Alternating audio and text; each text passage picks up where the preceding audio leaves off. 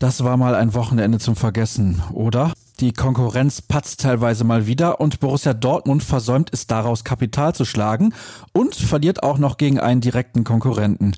Nun ja, so oder so, willkommen zur neuen Ausgabe von BVB Kompakt präsentiert von Zurbrüggen. Alles für ein gutes Zuhause.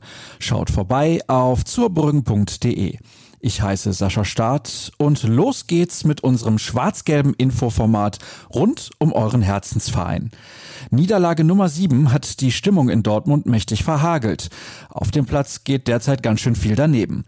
Immerhin abseits des Rasens haben die Profis nun aber ein wichtiges Zeichen gesetzt. Sie verzichten auch in Zukunft auf einen Teil ihres Gehalts. Bis auf weiteres werden 10 Prozent der Entgelte einbehalten, erfuhr unsere Redaktion. Die Kollegen Jürgen Kors und Dirk Krampe schreiben, Hintergrund sind unter anderem die Einnahmeausfälle durch die Geisterspiele. Solange keine Zuschauer zugelassen sind, üben die Profis Verzicht. Sie gehen also mit gutem Beispiel voran. Und auch die Führungsetage der Schwarz-Gelben folgt ihnen.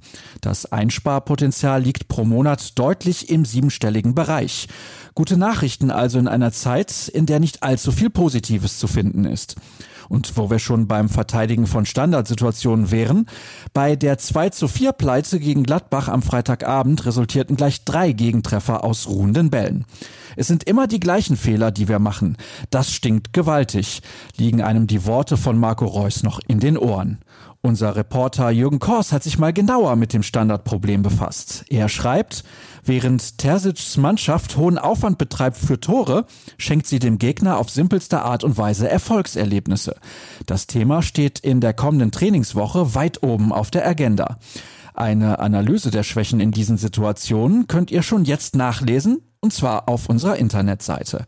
Dort findet ihr ab heute auch einen längeren Artikel über Kevin Großkreuz. Der Dortmunder Jung und Weltmeister von 2014 hat seine Karriere gestern ganz offiziell beendet.